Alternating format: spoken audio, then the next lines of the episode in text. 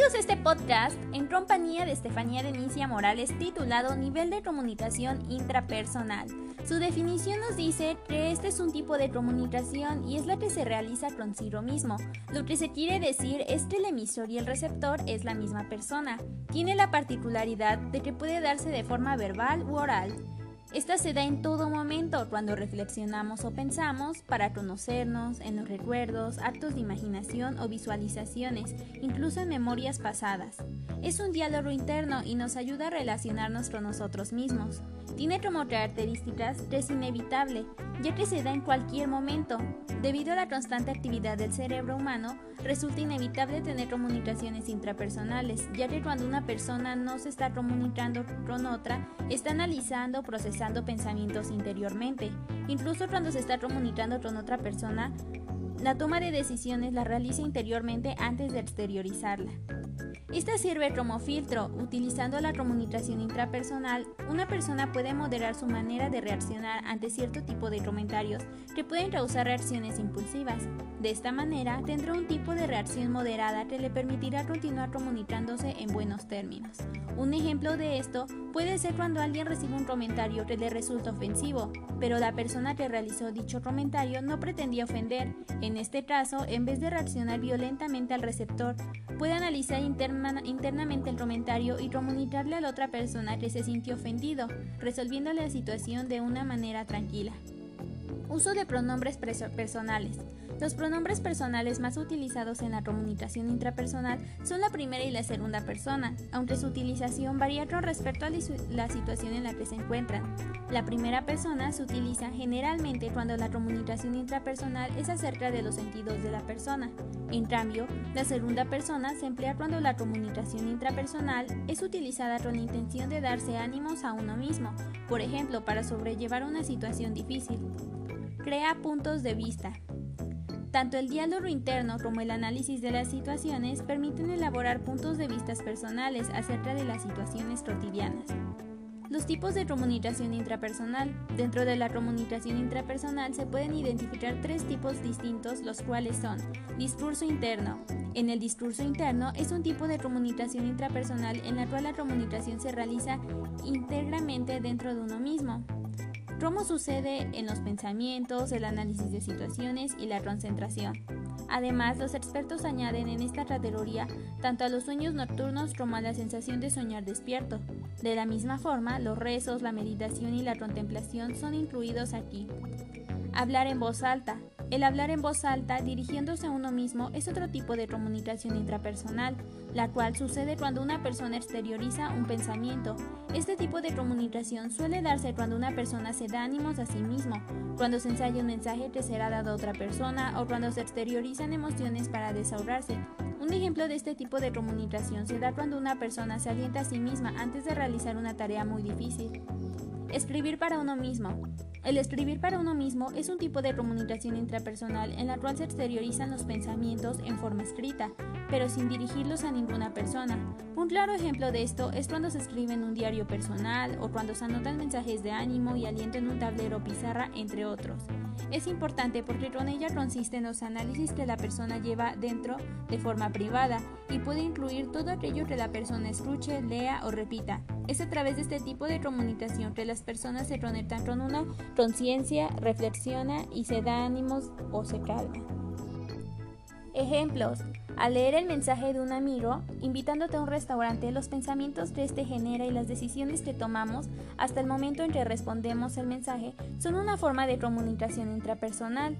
Esta es una de las que más utilizan las personas en su día a día, aunque no existen muchos estudios realizados a esta y en ocasiones no es incluida dentro del grupo de las demás comunicaciones, por el motivo de que el receptor es uno mismo, pero es muy importante en todo momento.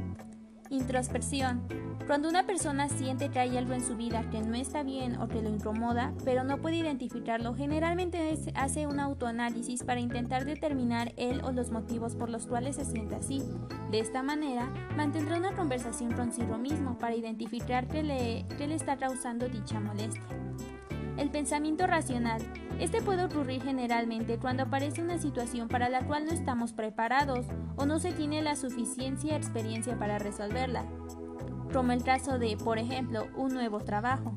En este caso, la persona recurrirá a sus conocimientos y experiencias previamente obtenidas para desempeñarse de la mejor manera en el nuevo trabajo. Exteriorizar una emoción. Al exteriorizar una emoción se produce el tipo de comunicación intrapersonal en la cual el mensaje no está dirigido a nadie, sino a uno mismo. Un ejemplo de esto se da cuando una persona tras realizar una acción que le costó mucho esfuerzo dice muy bien, Tomar decisiones. La toma de decisiones es una de las actividades más frecuentes que realiza una persona. Por ejemplo, cuando un amigo nos invita a bailar, antes de responder sí o no, se produce una comunicación intrapersonal para decidir qué hacer. En esta comunicación puede surgir preguntas desde, desde si tengo ganas de salir o no, hasta si me gusta el lugar al cual me está invitando. Además puede venirse a la cabeza imágenes del lugar, así como memorias o recuerdos sobre cómo me sentí cuando estuve ahí.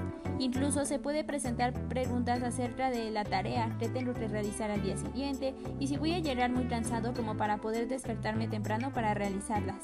Todo esto sucede en cuestiones de segundos y dentro de uno mismo hasta que se toma la decisión y se da la respuesta. Y como todos los niveles de comunicación tiene problemas que son negativos, este se trata de aquellos pensamientos o ideas que generan angustias en las personas y puede afectar el autoestima del individuo, así como también sus vínculos con el resto de la sociedad. Entre estos pensamientos negativos se encuentran las siguientes. El catastrófico. La persona, en este caso, suele mantener diálogos consigo mismo que le generan rechazo, ansiedad, culpa o lástima hacia su persona. Víctima. La persona mantiene diálogos en los que se siente que el resto es superior a ella y se siente totalmente desprotegida. Irrelevante. Tener esta clase de pensamiento hace que la persona no pueda salir de un círculo vicioso de agotamiento y estrés, ya que no deja de repetir una y otra vez los objetivos que no alcanzó o cualquier tipo de frustración. Autocrítico. Se da cuando la persona se siente inútil y todas las autoevaluaciones que se hace son totalmente negativas. Como se enumeraba más arriba, las personas pueden tener pensamientos negativos y esto puede afectar su salud, así como también su vínculo con el resto de las personas. Es por ello que resulta clave identificar cuando una persona padece este tipo de problemas para trabajar sobre ellos. También puede suceder que una idea o mensaje se repita en la cabeza del individuo y otra vez es importante estar atento porque puede estar enviando señales sobre un problema externo que la persona debe encargar y resolver. Una vez hecho esto, el mensaje desaparecerá. Es muy común que las personas que padezcan pensamientos negativos recurran a terapeutas o especialistas que las guíen para superarlos o bien que ayuden a las personas a convivir con ellos sin que les afecten su autoestima o conducta. También es importante saber controlarse ante este tipo de pensamientos, incluso cuando no se da de manera patológica, sino ante una situación de demasiada presión o estrés. Tener pensamientos negativos es más común y frecuente de lo que uno se imagina. Existen estudios que revelan que un individuo dedica cerca de 15 horas por día a los diálogos con uno mismo y del total un 80% de, de estas comunicaciones serían negativas.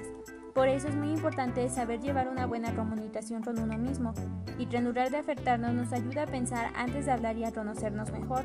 Esto fue todo por el podcast del día de hoy, espero que haya sido de su agrado y gracias por escucharme en este podcast titulado Comunicación Intrapersonal.